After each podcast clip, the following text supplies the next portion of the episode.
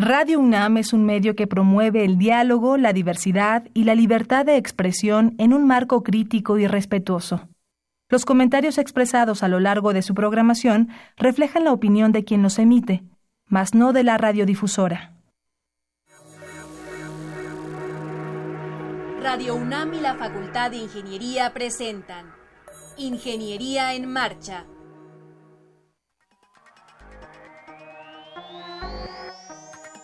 un espacio dedicado a la divulgación del quehacer de la Facultad de Ingeniería.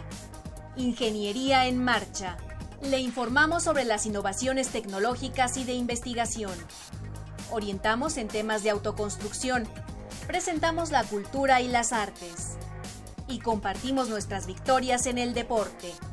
Ingeniería en Marcha. Un programa pensado para vincularnos con usted.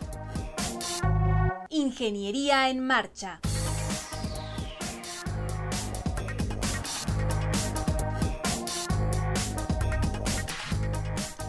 Amigos, qué gusto saludarle en este soleado día, martes 12 de junio de 2018. Está usted sintonizando Ingeniería en Marcha, como acaba de escuchar, son las 12.02.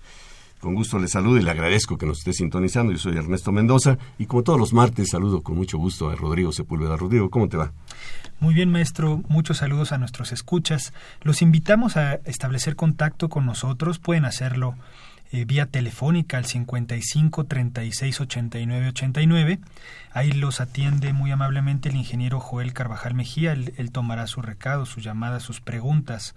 También pueden hacerlo vía Facebook.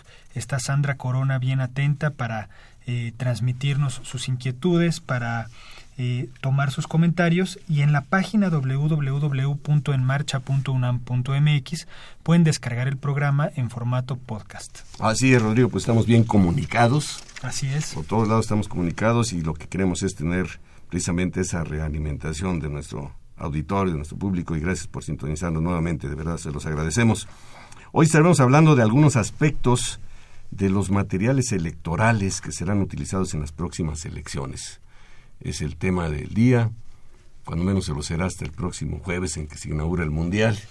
Quizás se cambie la frecuencia, pero bueno, la atención está puesta para el, en julio, el primero de julio. Y, yo no sé si usted se ha preguntado de dónde y cómo se diseñan y con qué se elaboran desde las urnas, los, en fin, una serie de material. Estará aquí un experto platicándonos de esto.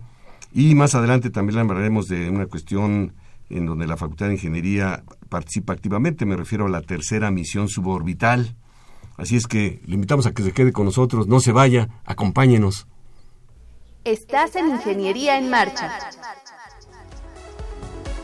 el programa radiofónico de la Facultad de Ingeniería. Si deseas escuchar el podcast del día de hoy y los de programas anteriores o descargar el manual de autoconstrucción, entra a nuestra página www.enmarcha.com unam.mx.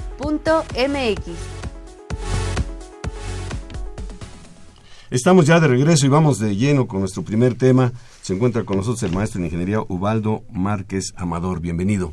Buenas tardes, muchas gracias. Profesor de la Facultad de Ingeniería, eh, presidente de la Unión de Profesores, en fin, eh, pero un experto en esto de los materiales electorales. La primera pregunta, pues todos llegamos, vemos ahí una serie de aditamentos, las urnas, unas mesitas, unas cortinas, en fin. ¿Qué, son los, ¿Cuáles son los materiales que se tienen que utilizar para un proceso de este que se avecina? Bien, el material electoral que se va a utilizar en esta ocasión principalmente está conformado primero por un cancel electoral, que es donde el votante va y hace su voto en forma privada. Es esta consiste de una mesa, de unas patas, de unos tensores y unos separadores para que tenga su privacidad. Igual tiene este un lápiz, un sacapuntas para poder hacerse uso de este. Y después de su voto lo tendrá que llevar a las urnas. En las urnas también es un material electoral muy importante, ya que tiene que contar con ciertas dimensiones, cierta transparencia para que pueda verse que no están llenas las urnas previamente, y un color que no sea afín a los partidos políticos.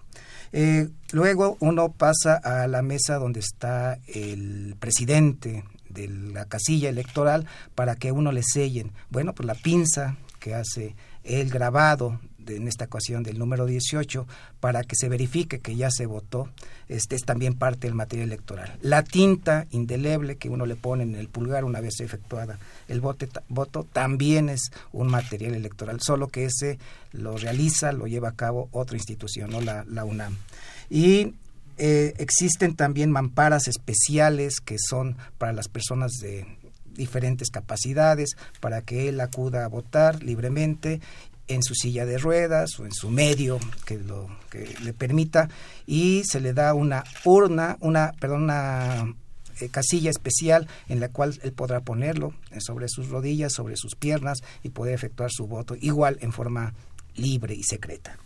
Eh, posteriormente, todo este material electoral, antes y después de usarlo, va en cajas que tiene que cumplir también con ciertas especificaciones. Todo este material electoral es hecho por fabricantes nacionales y extranjeros y se tiene que estar verificando que cumpla con las necesidades del proceso electoral. Tenemos que decir, perdón Rodrigo, tenemos que decir que todo este material está perfectamente estandarizado, Así es. previamente especificado. ¿Qué, ¿Qué, tipo de pruebas se le hacen eh, para poder saber que cumpla con las características no necesarias. Claro, este primero se tiene que ver que el material cumpla con la resistencia apropiada para que soporte el peso propio, que soporte el peso adicional que se le puede estar agregando. Caso concreto, en el caso de la urna, la urna tiene que cumplir con ciertas características de calibre, espesor, concretamente. ¿Qué material es? Es polipropileno. La urna es de polipropileno. Así es. Y tiene que cumplir con ciertas características de resistencia. Este tiene que también cumplir con características de que no se fracture fácilmente en el momento del armado y cuando se desarmen estas, porque la idea es que este material pueda utilizarse posteriormente en otro proceso electoral. El caso, por ejemplo, del cancel electoral, la mesa es una mesa que se vuelve maletín en donde se van a, guardar todo el cancel electoral. Entonces tiene que cumplir con características de resistencia. Este eh, plástico es bastante más resistente, cuenta con unas patas de aluminio y tienen que alojarse dentro de esta mesa. Igual que el tensor, tensores para soportar las patas, los tubos cortineros, los laterales del, del, cancel electoral, todo esto va alojado en este maletín y tiene que cumplir con las especificaciones que están establecidos y que los tiene muy bien este, establecidos el, el Instituto Nacional Electoral. La cubierta de la mesa de qué materiales, porque ahí, bueno, pues algunos a lo mejor llegamos y con mucho cuidado cruzamos la, la opción de nuestra preferencia, pero pero algunos a lo mejor se recargan o traen claro. una bolsa que ya fueron al mandado sí. y la ponen ahí encima, en fin, eh, debe la, tener cierta resistencia. Sí, la mesa es de polipropileno, es un copolímero que grado impacto que soporta, tiene una buena resistencia mecánica, además con el espesor que se ha diseñado, cumple con las características. Está diseñada para que si alguien viene cargando el súper ese día o alguna maleta o inclusive señoras que van con un niño cargando, pueda sentarlos. ¿Puede sentar ahí en la en mesa? la mesa, puede soportar hasta 20 kilogramos en la parte lateral. La parte central es un poco más este, delicada, pero en la parte lateral lo puede poner. Eh, o la persona que se pueda recargar ahí sin mayor riesgo de que todo el cancel electoral se pueda romper o se pueda caer completamente. Entonces es un copolímero que es inyectado, el molde, este, nosotros acompañamos técnicamente al INE para que puedan diseñar y construir ese molde. Se diseñó y se construyó aquí en México, en una compañía en el norte de la República, y ahora se está utilizando, están haciendo las inyecciones en Puebla en una compañía que cumplió con las características de capacidad de producción, porque el INE demanda que tenga que tener cierta producción en el tiempo que, que queda para poder efectuar estas. ¿En qué, ¿En qué participó la Facultad de Ingeniería o la UNAM? La Facultad de Ingeniería ha participado, bueno, primero la relación que tiene la Facultad de Ingeniería con el antiguo IFE, data desde los años 90, desde el 1996, 97. Ellos se acercaron para asesoramiento técnico sobre ciertos materiales. Primero empezamos con un curso, se les impartió un curso sobre materiales de ingeniería, luego ellos nos pidieron asesoramiento y desde esa fecha ha sido un acompañamiento técnico este, durante todos estos años en todos los procesos electorales, en algunos casos cada tres años, en otros casos como esta, cada seis años. Y ellos este, nos pidieron apoyo para el desarrollo de las especificaciones técnicas de todo su material. Y ellos son los que han hecho todas estas especificaciones técnicas, las ha dado a conocer a todos los participantes para poder este, ellos participar en esta producción. El ingeniero José Luis Esquivel eh, manda saludos al programa y también a Ubaldo Márquez. Eh, qué bueno que nos, que nos escuchas. Eh, las pruebas de, por ejemplo, resistencia o las características, espesor, lo que se busca, ¿se hacen eh, digamos, una vez que se crea el cancel o la urna, mm. se le hace, se hacen previo a, la fabricación en serie, se hacen durante la fabricación. Sí, hay, hay tres, hay tres etapas. Una primera etapa es que los que participan en la licitación nacional o internacional, que según sea el proceso, tienen que entregar un prototipo.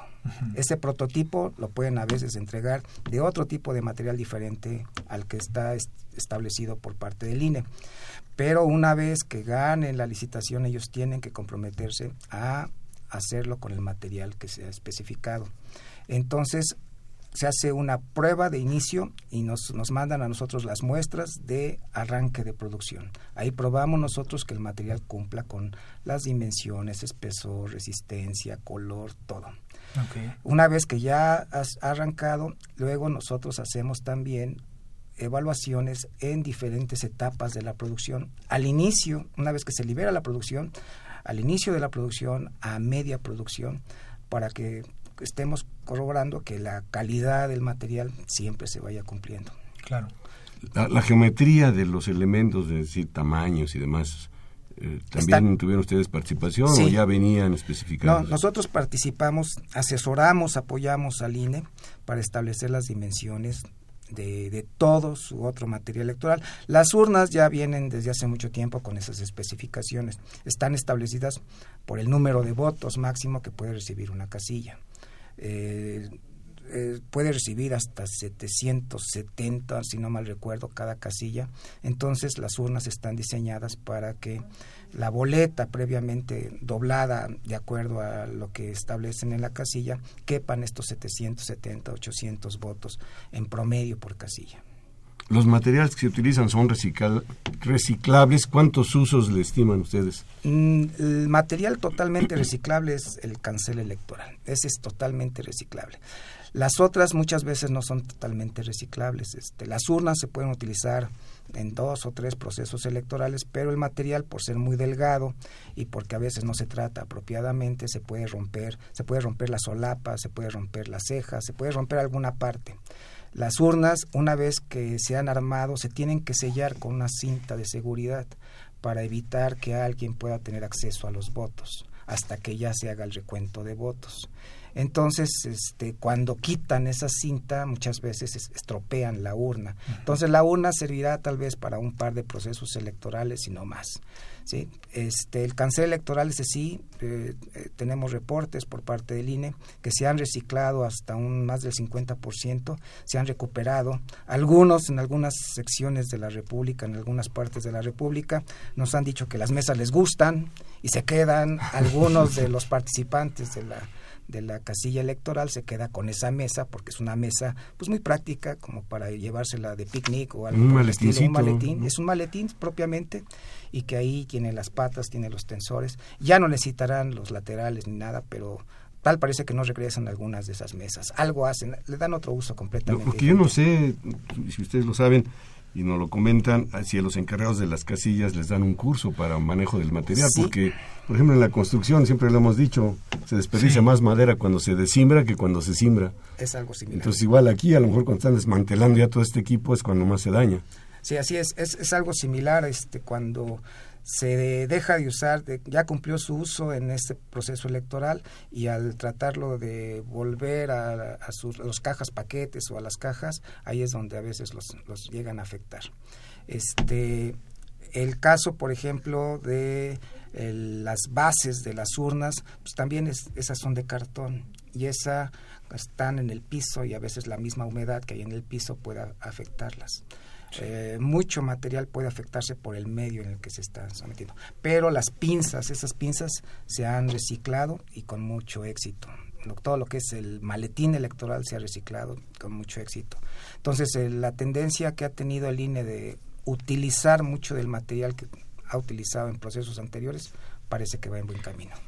¿Qué prueba se le hace a la tinta, la tinta con la que nos marcan el dedo, que que una vez que se marca pues se oscurece y, cuesta la, la tinta quitársela. poco puedo hablar porque quien hace la tinta, quien fabrica, quien tiene la producción de la tinta es el Instituto Politécnico Nacional. Ah, okay. Ellos fueron los que iniciaron y ellos, este, el INE manda a verificar la tinta a otra institución este, de enseñanza pública que es la UAM y ahí verifican toxicidad, este, eh, solventes, eh, otro tipo y sobre todo la permanencia de la tinta. Pero eso ahí este, no puedo hablar mucho. Sin embargo, yo por ahí leí que, que han hecho pruebas y que no se quitan ni con acetona, con tiner, con jabón, que han probado cremas, aguarrás, aceite comestible, limón, gasolina blanca y detergente en polvo, entre otros, y que no se quita porque hay una reacción química del líquido con, con la piel. Entonces se queda ahí por dos o tres días, ¿no? Sí, de hecho es diferente la reacción en cada uno, ¿no? algunos se les oscurece más que, a otros. Que a otros, sí. Bueno, eh, recordamos a nuestro auditorio, está usted sintonizando Ingeniería en Marcha, estamos hablando con el maestro Ubaldo Márquez Amador sobre los materiales electorales que se utilizarán en las próximas elecciones y nuestro teléfono es 55 36 89 89. Le invitamos a que nos llame. Cada vez que se, se hace una elección, el INE licita para diferentes empresas o tiene algunas que ya tienen adjudicada alguna producción de los materiales? El INE licita. Todo siempre es una licitación y es ahí donde también la Facultad de Ingeniería ha tenido un acompañamiento. Porque si algún licitante nuevo, los, los, anteriores ya conocen cuál es la mecánica, pero si hay un licitante nuevo y tiene alguna duda sobre las bases técnicas porque ellos al licitar tienen que comprar las bases técnicas para saber qué es lo que se necesita hacer. Tienen alguna duda y se la preguntan al INE y el INE no tendrá la capacidad de resolvérsela. Bueno, nosotros acompañamos en las licitaciones al INE para resolverle ese tipo de dudas.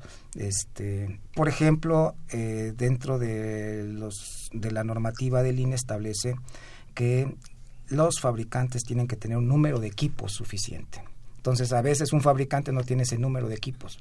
Tal vez si el INE pide cinco equipos y ellos tienen solamente cuatro, pues vamos a verificar si con esos cuatro ellos tienen la capacidad, suficiente para poder fabricar.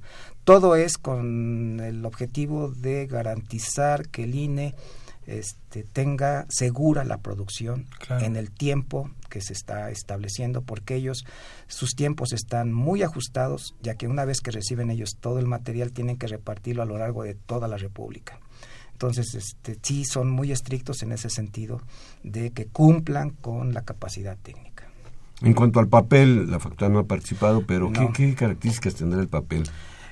Hasta donde sé, el papel este, tiene casi eh, un 50% de las medidas de seguridad que tiene el papel moneda. Este, es muy difícil de, falsificar. es muy difícil de reproducir y es muy difícil de, que alguien pueda este, cambiar la, la forma, el formato de, la boleta y ahí este son medidas de seguridad muy secretas las cuales las desconozco porque lo hace talleres gráficos junto con otras empresas y ese papel pues, ni siquiera nosotros lo conocemos. En cuanto a las pinzas, sí podemos hablar, a mí me, llamó la atención porque pues bueno, es un, elemento que se está utilizando continuamente y que debe de cumplir con ciertas especificaciones, no solamente de geometría para ser ergonómicamente manejable, sino el elemento que se pudiera gastar, no sé cómo le llamen ustedes, el punzón o cómo le llaman a eso. Sí, eh, es el dado, le llamamos dado. Dado le llaman ustedes. Sí, eh, estas pinzas también han sufrido una, eh, una evolución porque las pinzas, bueno, anteriormente se tenía una pequeña prensa similar a una perforadora de papel, donde uno sí, me recuerdo eso, así y tenía en la punta un dado. Ahora, por hacerlo más ergonómico, por hacerlo más funcional, este, este ha sido una pinza eh, similar a también a perforadora de papel, este, se maneja como si fuera una pinza mecánica, en donde la punta se coloca un portadado y luego va el dado. Aquí el elemento fundamental es el dado, que es el que tiene el número 18 que corresponde al año que se van a hacer las votaciones. Ese dado se puede intercambiar. Estas pinzas sirven para otro proceso electoral. Se cambiará simplemente el dado. el dado. El dado tiene que ser duro, demasiado duro, ya que la credencial es dura. Entonces, cada vez que se hace una impresión, un marcado de, la credencial, eh, sufre un pequeño desgaste el dado. Entonces, el dado tiene que soportar también 750, 800 impresiones del número 18 y que no se desgaste. Y hemos verificado que efectivamente no se desgasta. El dado es de un material de un acero de alto contenido de carbono que ha sufrido un tratamiento térmico de temple de modo que difícilmente se puede desgastar con estas 700, 800 este, impresiones que se hacen. Y, el, y es una de las partes que se cuida siempre la calidad. Todo lo demás, el INE tiene los troqueles y las prensas de, doblado para elaborar toda la, la pinza. Se ha buscado empresas nacionales que hagan el pintado, es una, un pintado especial para que tengan las características que requiere el INE. Nuestro teléfono 55 36 89 89. Usted tiene algún comentario sobre este tema, ¿por qué no alguna sugerencia? Pues está aquí con nosotros el maestro Waldo Márquez Amador platicando sobre estos materiales que uno pensaría, Rodrigo, pues de que eh, los ve uno ya montados y, más bien uno no piensa todo lo que hay atrás, los volúmenes tan fuertes que se manejan y que cubran todo el territorio nacional. Habrá ciudades, pero también hay lugares muy, eh, muy lejanos, apartados, rancherías, no sé, donde hay casillas electorales y hay que llevarlos hasta allá. Eh, cuando ya termina el proceso y, se recopila todo este material, ¿todavía siguen ustedes participando? Es decir, la Facultad de Ingeniería, seguimos participando pues para seleccionar qué material sí podrá ser reciclado y cuál se tiene que desechar? No, ya no, ahí ya no. Ahí nosotros solamente participamos en todo lo que es material electoral nuevo. ¿sí? Todo lo que es el proceso desde la convocatoria desde la licitación hasta el último, eh, la última pinza, el último lápiz que se empaca para mandarlo a todos los distritos electorales. Pero son muchos detalles. Preguntabas tú, Rodrigo, por ejemplo, las especificaciones o las pruebas, por ejemplo, el color. El color que podemos decir, pues, seleccionamos un color este aparentemente de los usuales y no, no fue así. No, no, no. El color, por ejemplo, el color más importante es el color de las urnas el color tiene que ser especial, que no eh, sea similar al color que distinga alguno de los diferentes partidos electorales, este, ninguno de los partidos políticos, perdón. Este, y se estuvo haciendo búsqueda de cuál es el color que no, no, no, forma parte de ninguno de los escudos de los partidos políticos y resultó que es un color este café claro eh, que no tiene ninguno de los partidos políticos y se busca cuál es el color, el pantone apropiado para que se pueda igualar ese color. Es una, un poco de la dificultad que han tenido algunos fabricantes de encontrar el pigmento, ese pigmento especial, este, porque no es tan fácil. ¿Y cuál es el proceso? Porque ya viene, el material ya sale con ese pigmento. Sí, sí, el, material ya sale extruido, el proceso con el cual se obtiene, eh, el material es este lámina, y se extruye. Entonces el material se mezcla, los pellets del plástico se mezclan con los aditivos este, convencionales, plastificantes, etcétera, y viene este pigmento apropiado para que ya la lámina salga con el color apropiado. Ok. El eh, arquitecto Fernando Almanza pregunta que por qué son necesarias todas estas medidas de seguridad bueno, eh, se busca y se ha logrado que el INE tenga la confianza de toda la nación en cuanto a que las votaciones sean transparentes y que no excede este tipo de, de que antiguamente se llamaba decía que las urnas ya estaban llenas. Entonces este aquí las urnas están transparentes para que se quite ya de de raíz ese tipo de mito, ¿no? Este, para dar la seguridad a todas las personas a que vayan a votar y que tengan la seguridad de que su voto eh, forma parte de, su preferencia electoral, ¿no? ¿Qué, se busca en cuanto a digamos, objetivos. Material resistente, quiero pensar, que sea económico, que tenga cierta comodidad también, que sea ergonómico, ¿no? La altura de la mesa, me imagino que es una de las cuestiones que hay que... Claro. Eh, eh, eh, la privacidad que se tiene al momento, porque hay unas como cortinitas. Así es. En fin, todo ese tipo de cosas, ¿qué, qué proceso sufre? Bueno, una de las cosas que nosotros como votantes vamos a ver más es precisamente el cancel electoral, que es una mesa en donde está dividido por dos partes. Hay dos personas que pueden votar simultáneamente. La mesa se hizo a la altura promedio nacional, de la altura nacional de, toda la República Mexicana. Este, se estableció, se sacó cuál era el promedio de estatura y se sacó el promedio y eh, ese es el tamaño de la mesa.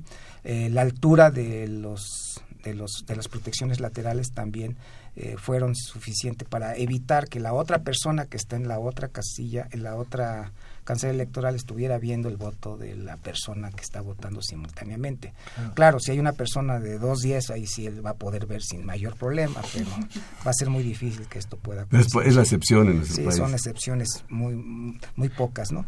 Este, y tiene un par de cortinas que permiten la privacidad de la persona que va a votar.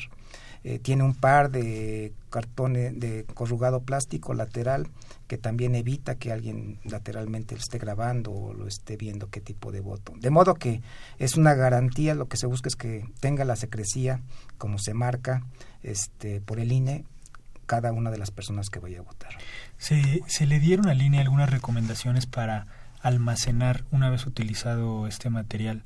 almacenarlo, porque pues supongo que si es cada tres años, esos tres años puede sufrir un, un deterioro en función de las condiciones en que se encuentre almacenado. ¿no? Eh, por esa razón, mucho del material electoral está hecho de, de cartón plástico y es difícil que se, el medio ambiente lo llegue a afectar. El cancel también es muy difícil que se llegue a afectar ya que son patas de aluminio, el aluminio difícilmente se puede oxidar.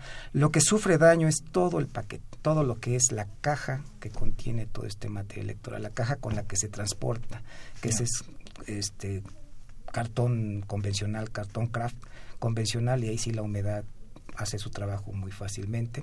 Pero en todo el, resto del material, la parte importante del material es difícil que el medio ambiente lo llegue a afectar, porque además ese material va a estar este, sometido a condiciones eh, muy distintas. No van a ser las mismas condiciones las que están en el en el territorio del norte, en Baja California, que las mismas condiciones que va a estar en Chiapas o en Yucatán, tiene que estar este sometido a todas estas condiciones. Entonces el material es el apropiado para que no sufra este daño.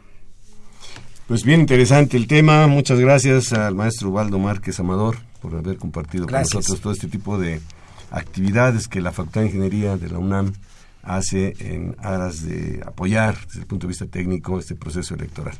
Muchas gracias, maestro Waldo. Gracias, gracias, muchas gracias. Gracias. Estás en Ingeniería en Marcha. El programa radiofónico de la Facultad de Ingeniería si deseas escuchar el podcast del día de hoy y los de programas anteriores o descargar el manual de autoconstrucción, entra a nuestra página www.enmarcha.unam.mx.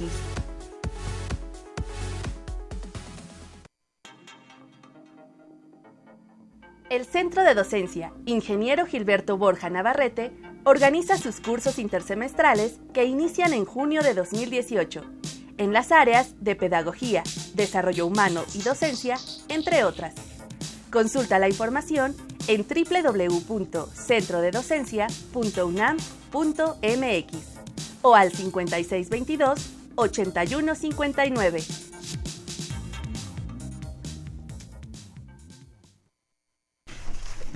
Estamos de regreso con ustedes, amigos, y ahora tenemos en la mesa al doctor Fernando Velázquez. ¿Cómo estás, Fer? Bien, gracias. Un gusto verlos otra vez, Rodrigo. Gusto verte aquí, después de que anduvimos todavía en San Antonio hace como dos años ya, ¿verdad? Pero no andábamos de fiesta, ¿verdad? no, no, trabajando, no, trabajando. trabajando. Trilla, ¿cómo, ¿cómo estás? Uh, muy bien, gracias. Uh, uh, gracias para la invitación también. Hace un rato que no me ven. que no nos oímos. Sí, exactamente. Y el doctor Mario Mendoza Bárcenas. Muchas gracias por la invitación. Bienvenido. Gracias. Bienvenidos a Ingeniería en Marcha. Vamos a hablar de, de, un tema bien interesante, una tercera ya, tercera misión suborbital que, bueno, es eh, comandada por diferentes instituciones y con participación de muchos académicos. Así es. Bueno, es, es, es un, privilegio poder presentar la evolución de este proyecto. Es, es un proyecto llamado Carga de Servicio Mexicana. Nació en 2015 cuando gente del Instituto de Ingeniería y de la Facultad de Ingeniería nos reunimos para empezar el, diseño de una góndola para vuelos estratosféricos. Nos asociamos con la empresa Remtronic del ingeniero Jonathan Remba. Eh, él está instalado en Guanajuato y empezamos con el proyecto para elevar tecnología con miras espaciales hacia la estratosfera. Es decir, nuestro deseo es llevar tecnología a una altura de 33 mil, 35 mil metros, tres veces lo que vuelan los, los vuelos comerciales, para realizar pruebas de validación, experimentación.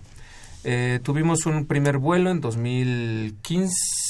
Sí, sí, en noviembre de en noviembre de 2015, primer vuelo con participación únicamente de gente de la UNAM y poco a poco ha ido creciendo. En esta ocasión es nuestro tercer vuelo, ya con la participación del Instituto Politécnico Nacional, que en este caso encabeza el doctor Bárcenas, Mario Mendoza, perdón, Bárcenas, la participación de la Autónoma de Nuevo León con la doctora Bárbara Bermúdez y otros académicos de, Facultad de Ingeniería, además de eh, todavía la participación con, con Remtronic Telecomunicaciones y además el Club de Radio Amateur del Estado de Guanajuato, CRAEG. Eh, es un gusto porque han sido tres misiones exitosas. ¿Qué significa esto de exitoso y lo que marca la diferencia del grupo con otras personas que también están elevando globos?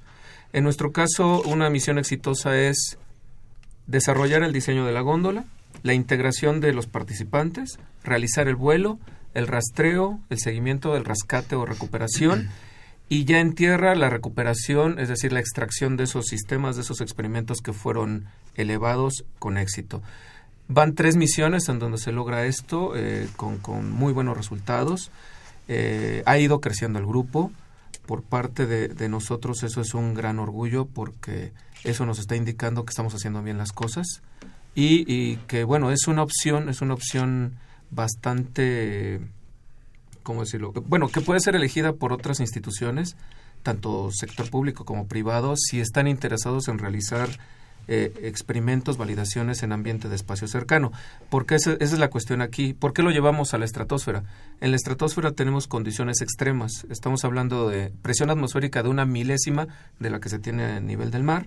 Estamos hablando de temperatura. También condiciones de alta radiación. Al no haber eh, una capa gruesa de atmósfera, se tiene una, una condición de radiación más compleja, entre otras cuestiones, ¿no? Entonces, es, es, un proyecto que ha ido creciendo, estamos muy, muy satisfechos con los logros hasta ahorita. Eh, actualmente la integración de, de, de, estas dos grandes universidades, Politécnico, el IPN y la Autónoma de Nuevo León, hace que nuestro grupo crezca aún más. A, ver si pudiera yo, este, es bien interesante lo que nos estaba comentando el doctor Fernando Velázquez. Fernando, entonces es subir una, vamos a decir ahora sin palabras, una caja, una caja que pesa, porque es otra restricción fuerte, 2.5 kilogramos, hasta donde sabemos, a más de 30 mil metros de altura. Así es. Pero esa caja lleva adentro una serie de instrumentación que por decirlo en términos llanos, el chiste no es subirla, sino recuperarla. Exactamente. Y que los instrumentos no se hayan dañado. Exactamente. y el último, la última misión que ustedes tuvieron fue por ahí del 21 de abril. Sí, recientemente. León, Guanajuato, ¿no? recientemente fue en León, Guanajuato. Fue un vuelo bastante divertido. Eh, lanzamos a las 9.16 de la mañana. De la mañana. Y recuperamos alrededor del mediodía. Fue muy rápido. Súper contentos quedamos de, de que fuera de esta manera porque en el vuelo anterior tardamos muchísimo tiempo, lanzamos a las 9 de la mañana y recuperamos casi a las 6 de la tarde, con el estrés de que no la encontrábamos, la fuimos a encontrar a un costado casi casi del Cerro de Cubilete, pero, pero en esta ocasión nos fue muy bien y, y como usted indica, eh, si lo decimos en palabras simples y llanas, es subir algo, pero el chiste, la gracia de esto es recuperarlo.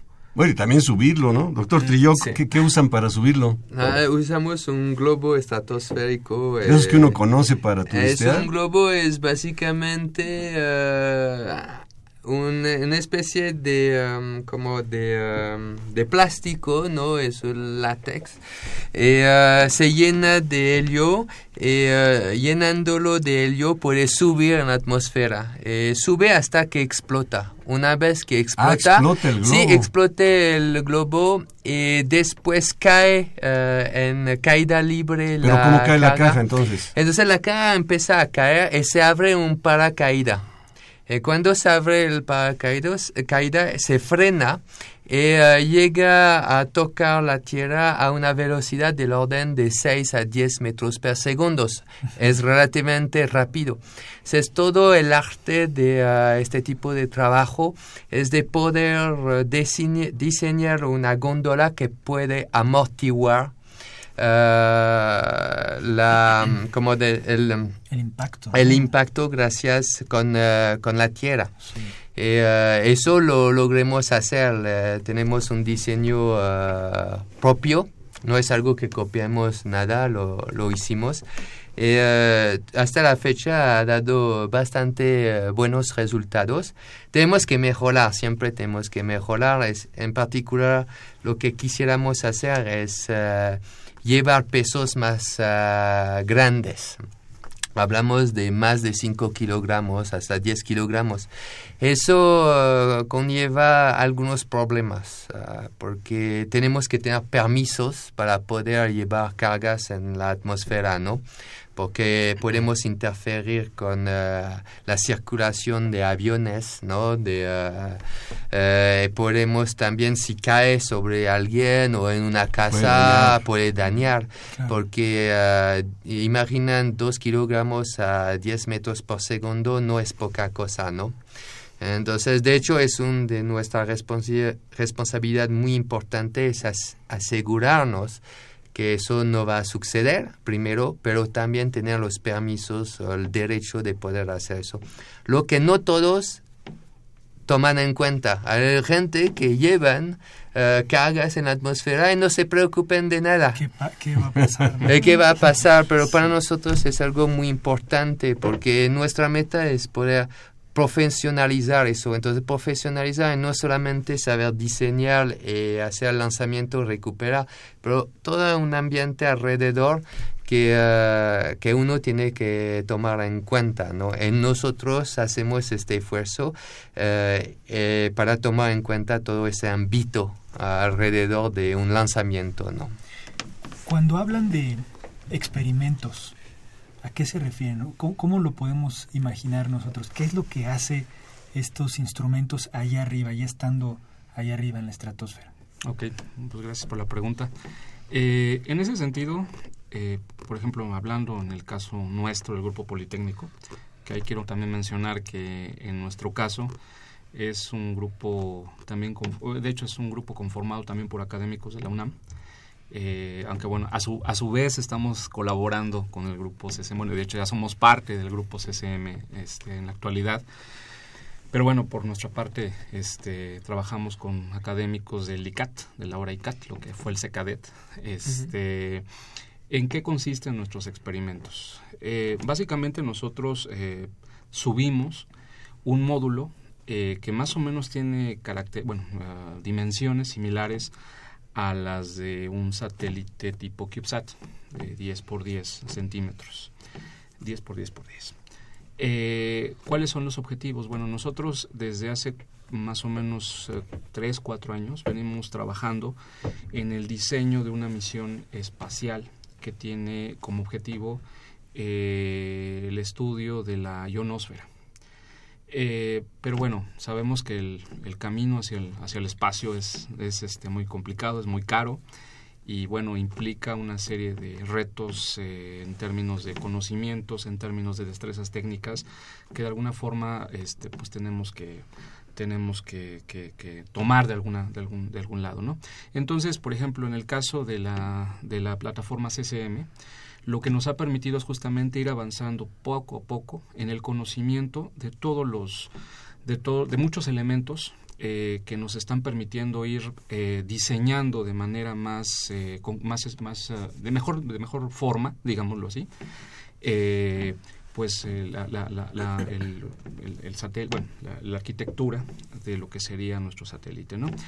Eh, en este caso, pues nosotros hemos eh, subido, por ejemplo, hemos desarrollado eh, un sistema de adquisición de datos basado en una plataforma este, con, microcontroladores y, bueno, en este último vuelo de, de, finales de abril, basado en una arquitectura también FPGA, que está adquiriendo datos de sensores que van de diferentes variables. Particularmente tomamos datos de temperatura, al interior de la góndola, al exterior de la góndola, es prácticamente eh, eh, ambiente.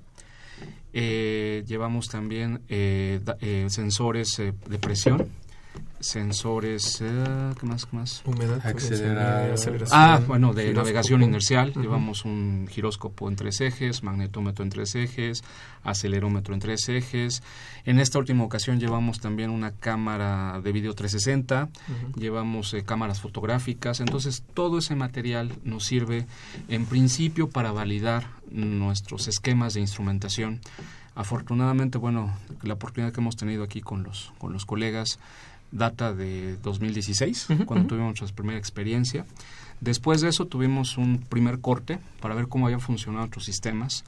De hecho, dentro de toda esta colaboración que tenemos Politécnico UNAM, eh, también tenemos otros, otras colaboraciones internacionales, particularmente con España, la Universidad Carlos III y la Complutense, quienes estamos colaborando en el diseño conceptual de este satélite. Entonces, analizamos cómo se habían comportado los, los, los instrumentos, los sensores en particular, y pues tomamos la decisión, por ejemplo, en algún caso de, de ajustar tasas de muestreo, en algún caso de cambiar sensores porque los que estábamos usando no nos daban la respuesta que esperábamos. O sea, tuvimos una realimentación muy, muy interesante. Entonces, creo que estas oportunidades de poder eh, experimentar, como decía este, eh, este Fernando al inicio de la, de la charla, en un ambiente que si bien eh, presenta condiciones extremas eh, pues es, es, muy importante para, sobre todo para, para eh, fines o para proyectos que ambicionan llegar al espacio y creo que pues esta esta esta esta, esta, oportunidad de vuelos a la estratosfera además de que es eh, mucho más económica pues representa también una, una etapa previa de, de, ajustes en todos nuestros sistemas. Muy bien, si, si usted nos acaba de sintonizar, si acaba de sintonizar Ingeniero en Marcha, le comentamos que estamos platicando con Fernando Velázquez, Frederick Trilló y Mario Mendoza Bárcena sobre esta tercera misión suborbital. Todos ellos son doctores en ingeniería. Eh, a mí me llama la atención el nombre, quisiera que nos platicara un poquito. Dice Carga de Servicio Mexicana, ¿no? Es la, misión CSM, ahora que lo estaba comentando el doctor Mario Mendoza. ¿Por qué este nombre, Carga de Servicio Mexicana? O sea, ¿Cuál es el objetivo último que se persigue con este proyecto? Eh, de hecho, es bien oportuna su, su pregunta, Inge, porque precisamente es una iniciativa para dar servicio, servicio de, acercamiento o llevar a tecnología al espacio cercano para esto, este crecimiento de lo que es el área aeroespacial en el país. Eh, nosotros detectamos que hay mucha gente queriendo hacer cuestiones satelitales, hay periódicos a cada rato de gente queriendo hacer satélites, pruebas de satélites y demás, pero el camino que ha mostrado el mundo eh, hacia el espacio es que empezaron con acercamientos pequeños. Uno de esos acercamientos es el vuelo suborbital. Entonces, no había en el país una alternativa para realizar el vuelo suborbital. Eso, eso es, a la fecha, nosotros consideramos, está mal que yo lo diga, pero nosotros consideramos que somos la única alternativa profesional para realizar este, este tipo de cosas, dados nuestros éxitos y demás.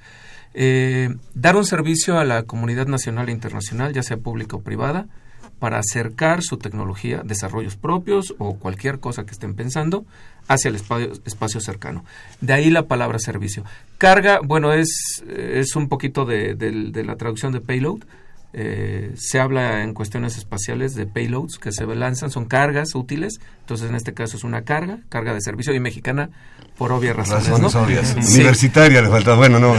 Lo que pasa, hay una acotación, en, en, nuestra primera experiencia en el 2015, de 2015 a 2016, era CSS, CSM UNAM Ah, Pero dijimos, no, si esto va a ser profesional, tiene que integrar a más claro, gente. Claro, sí. Llegó Politécnico, llegó Autónomo, de Nuevo León y, el espíritu de nuestro grupo es que voy a decirlo en términos muy coloquiales, no somos envidiosos. Eh, la, el, el, el, éxito, el desarrollo del país va a depender de todos y no solo de una, de una persona que se siente endiosada o la cabecilla de todos, ¿no? Entonces, queremos compartir el éxito y qué mejor con las grandes instituciones que caminan a nuestro lado, que es el Politécnico y la Autónoma de Nuevo León. Aquí me gustaría nada más 10 segundos para, para hablar de, la, contestar la pregunta que decías, ¿qué, qué subimos? Eh, el doctor Mario ya, ya platicó acerca de lo que es el experimento IPN de gran relevancia. Otro, en esta misión subimos otro experimento de la Autónoma de Nuevo León que es un recubrimiento diseñado en México para estructuras satelitales. Ese viene de la Autónoma de Nuevo León y por parte del doctor Saúl de la Rosa Nieves, que él está en el Laboratorio de Instrumentación Espacial de la UNAM, ahí en Facultad de Ingeniería, él subió también tecnología orientada al diseño de satélites. No, no, no doy más detalles porque no sé qué tanto puedo hablar de sus experimentos, entonces me, reservo cosas. Ok.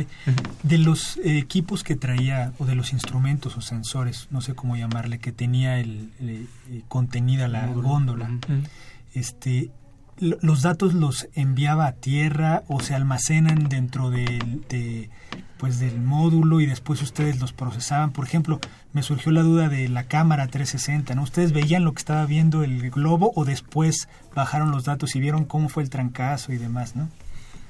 sí, el pues, doctor Mario Mendoza. Sí, todo la, el, el, el, todo ese, esa recopilación de, de, datos, de registros de sensores, registro de cámara fotográfica, cámara 360 fue posterior al vuelo. A bordo nosotros vamos registrando todos los datos, almacenando todos los datos en una memoria SD que va integrada en la instrumentación. Entonces, este, pues básicamente nuestra pequeña computadora de vuelo va recabando eh, la información de todos los sensores que llevamos dentro y fuera de la góndola. Y, bueno en el caso de las cámaras van de manera independiente. Ellos llevan su ellas llevan su propia su propia memoria y van almacenando todas las el video las fotografías a bordo. Una vez que se recupera por eso ahí se vuelve también crítica la situación de poder recuperar la carga. Eventualmente yo creo que en los próximos en, los, en las próximas misiones se plantearía un esquema donde se pudiera incorporar un sistema de comunicación que permita descargar esa parte de la información del vuelo este digamos en tiempo real. Pero ahorita como se está trabajando digo al menos la parte instrumental nuestra es mediante sistemas de almacenamiento a bordo. ¿Qué tiempo pasa en vuelo suborbital Uh, como, okay, como el uh, como el globo explota, entonces es solamente una subida hasta que explota y regresa a tierra. Entonces, uh, grosso modo, dura alrededor de dos horas el vuelo completo desde el lanzamiento hasta que llega a la Tierra, ¿no? Más o menos. Depende de la, atmósfera, de su estado, del peso que llevamos, hay muchos parámetros que entran. ¿El, globo explota porque deja de tener presión? No, no, no es eso. Ah, es exactamente ah, la presión... Ah, al exterior del globo está bajando cuando sube, ¿no? En la atmósfera. Entonces se expande, se expande hasta que eh, el material no puede aguantar la expansión. Eh, y literalmente explota. De, hecho, yo creo que tenemos algunas, eh, algunos videos que vemos cómo explota el globo. Realmente explota. Pero ustedes calculan que explote cuando ya ah, Sí, de hecho, tenemos exactamente nosotros, nuestra parte, nuestra contribución en eso es todo lo que es la parte aerodinámica de, del globo. Entonces, calculemos cuánto tenemos que llenar eh, de helio eh, el globo para llevar tanto peso hasta tanta altura, ¿no? Obviamente hay variabilidad en eso, depende de la calidad del globo, todo eso, pero más o menos es un dato eh, que podemos predecir con un cierto nivel de certidumbre. Eh, el, movimiento, la parte más difícil es de predecir a dónde va a caer eh, la carga. Eso es algo complicado porque dependemos de vientos, dependemos de las condiciones de la atmósfera. Eso podemos tener ideas, podemos uh, meteorológicas al momento, pero aún aquí nos pasó el año pasado el segundo vuelo, uh, vientos muy fuertes, uh, alta altitud. Eh, desplazó bastante el vuelo, lo congeló, de hecho, eh, entonces, eh, realmente hay un poco de, uh, de como decir, de suerte en eso. Pero tratamos de bajar el nivel de riesgo el, más, el máximo que podemos, ¿no?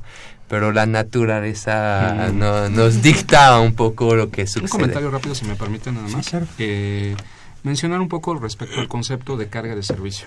Si bien lo que nosotros estamos lanzando propiamente no es un satélite, porque no está orbitando, eh, es un módulo experimental, es una plataforma de validación y de verificación de sistemas electrónicos que posteriormente pueda ser utilizado para definir misiones espaciales como lo estamos haciendo nosotros.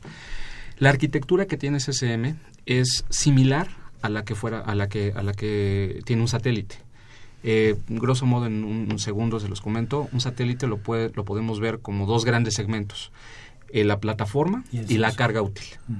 La plataforma son todos los subsistemas que le dan la operatividad al satélite, la computadora a bordo, eh, sensores, eh, comunicaciones, energía. Y por otro lado, solamente el módulo de carga útil son las tarjetas que llevan, por ejemplo, sensores, o los equipos que, se, que le van a dar el sentido a la misión. Por ejemplo, si es un satélite de comunicaciones, ahí van los, eh, los, eh, ¿cómo se llama? los repetidores, si son, este, bueno, cualquier tipo de, de, misión que, que, tenga, pues este, asociado a algún tipo de, instrumento que requiera, pues ahí va. Entonces, la arquitectura que tiene CCM es muy similar. Tiene una, una plataforma eh, donde lleva una computadora propia a bordo, eh, algunos sistemas de comunicación también, su banco de baterías y adicionalmente como eh, las cargas de los, de los clientes, de, los, de las instituciones que pretenden ahí validar sus sistemas, se incorporan mecánicamente a un bus eh, mecánico. donde se instalan y así sube la, el módulo, ¿no? Entonces, creo que también el, el, el, nombre por sí mismo de carga de servicio tiene una cierta orientación al aspecto de conceptual en términos de un satélite, pero no es propiamente un satélite. Ok. Eh, nos se comunican a través de Facebook con ustedes. Omaira Betancourt les manda saludos y Alma Eli. Eh, excelente, Fernando comenta. Gracias por sus, comentarios. Sí. Ah, sí, yo quiero uh, estresar algo que, que comentan mis colegas, es que nosotros un aspecto muy muy importante es de uh, promover la integración de la academia con la industria. Es la razón que nosotros trabajamos con una empresa. Y uh, yo creo que uh, eso fue la parte la más importante de este proyecto, porque eso va a permitir el crecimiento de esta área de conocimiento. Sin, sin un respaldo industrial va a ser muy difícil de seguir haciendo este tipo de trabajo en este país. Eh, va a par también con toda la parte aeroespacial, los dos. Tienen que tener una cierta iniciativa nacional significa que alguna gente, algunos jóvenes tienen que invertir, eh, em, armar sus empresas eh, para poder dar este tipo de servicio u otros tipos de servicios para promover la, la industria, porque la única forma para crecer tecnológicamente es a través de la industria. La academia es solamente un soporte para la industria, nada más. Nosotros no, pueden ser, no podemos ser el motor de, de, eso, pero la industria sí, la industria nacional, no extranjera, la nacional. Es para mí la, la, componente la más importante y queda, además de todos los logros tecnológicos que, uh, que tuvimos, eh, los éxitos de vuelos, es algo que, uh, que quisiera expresar. Gracias. Ahorita que hablaba el doctor Trilló de, de, la parte académica, la parte de investigación, han incorporado, van a empezar a incorporar alumnos, sobre todo los primeros semestres, porque de repente están estudiando y dicen, ¿y esto para qué me va a servir? Y bueno, pues indudablemente que en muchos campos ocupacionales ya de la ingeniería aplicada y de la investigación le sirven esos conocimientos. Fernando. Sí, bueno, tanto como alumnos de primeros semestres no los hemos integrado al proyecto todavía. Yo, yo sí me he dado un poco la tarea de hacer difusión del proyecto con alumnos de, de los de primero, segundo semestre y también como docente de la facultad, pues a través de los alumnos que tenemos semestre con semestre. Sin embargo, en, el proyecto sí participan alumnos de octavo semestre, de maestro, un alumno de doctorado. Eh, bueno, rápidamente le agradezco a, los chavos, a Diego Domínguez, a Lalo Amaro, a, Pedro Ávila y a Alfredo Sánchez, que son los chicos que nos apoyaron durísimo en la, en la parte de mecánica y sin, sin, ellos no seríamos nada, ¿no? Yo aprovecho cada vez que puedo decir eso, ¿no? Los académicos sin alumnos no somos nada. Entonces, gracias a, sus ganas, a su entusiasmo, a, que aguantan más las desveladas, pues hemos podido hacer muchas cosas. Ahí están expresados los agradecimientos. Exactamente. Eh, ¿Este proyecto se enmarca en el ámbito nacional o también ya hay alguna repercusión hacia el extranjero? Pues, pues sí se enmarca en, el ámbito nacional, pero pues nos comentaba el, doctor Mario hace unos segundos que, se empiezan a integrar participaciones internacionales mencionaba dos universidades de importancia en España y lo que queremos es que poco a poco vaya creciendo. También eh, es un hecho que en este tipo de ámbitos y quizás en todos los de la ingeniería no se puede avanzar si no es a través de la integración de varias instituciones. Entonces tenemos confianza en que esto va a ir creciendo poco a poco más y más hasta que tengamos pues quizás vuelos fuera del país o que vengan extranjeros a volar cosas con nosotros. Claro. Eh, ¿qué, eh, ¿qué es lo que sigue, digamos? ¿Qué es lo que tienen eh, a un futuro cercano?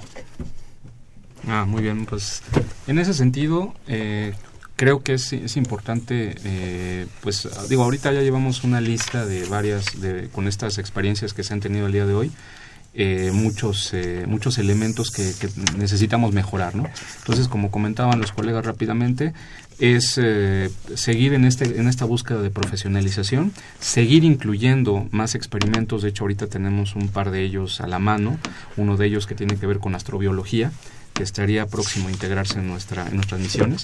Entonces, en ese ámbito, al mismo tiempo, nuestra plataforma también irá, irá este, perfeccionándose cada día más y bueno, con miras no nada más a, a funcionar en el, en el ámbito nacional, sino incluso con participación internacional. Bueno, sí, ya se nos acabó el tiempo. Muchísimas gracias por estar aquí en los micrófonos de Ingeniería en Marcha. Gracias, son bienvenidos, están abiertos. Muchas, gracias. Muy bien, eh, no queremos eh, despedir el programa sin antes eh, expresar nuestras más sentidas condolencias a familiares, amigos y en general a toda la comunidad ingenieril por el sensible fallecimiento del ingeniero Oscar de Buena y López de Heredia, acaecido el domingo pasado 10 de junio. Descanse en paz. Nos vamos, Rodrigo, nos, vamos. Y no me resta sino agradecer el favor de la atención de usted que nos sintonizó. Por supuesto, de Pedro Mateos en la producción del programa, de Sandra Corona en las redes sociales, de Alfredo García en la música, de María Eugenia Fernández y Elizabeth Áviles en la coordinación de comunicación, José Luis Camacho en la página web y de Socorro Montes en los controles técnicos. esperamos el próximo martes y por lo pronto les invitamos a que continúen disfrutando de la programación musical que Radio UNAM tiene para ustedes. Hasta pronto. Radio UNAM y la Facultad de Ingeniería presentaron Ingeniería en Marcha.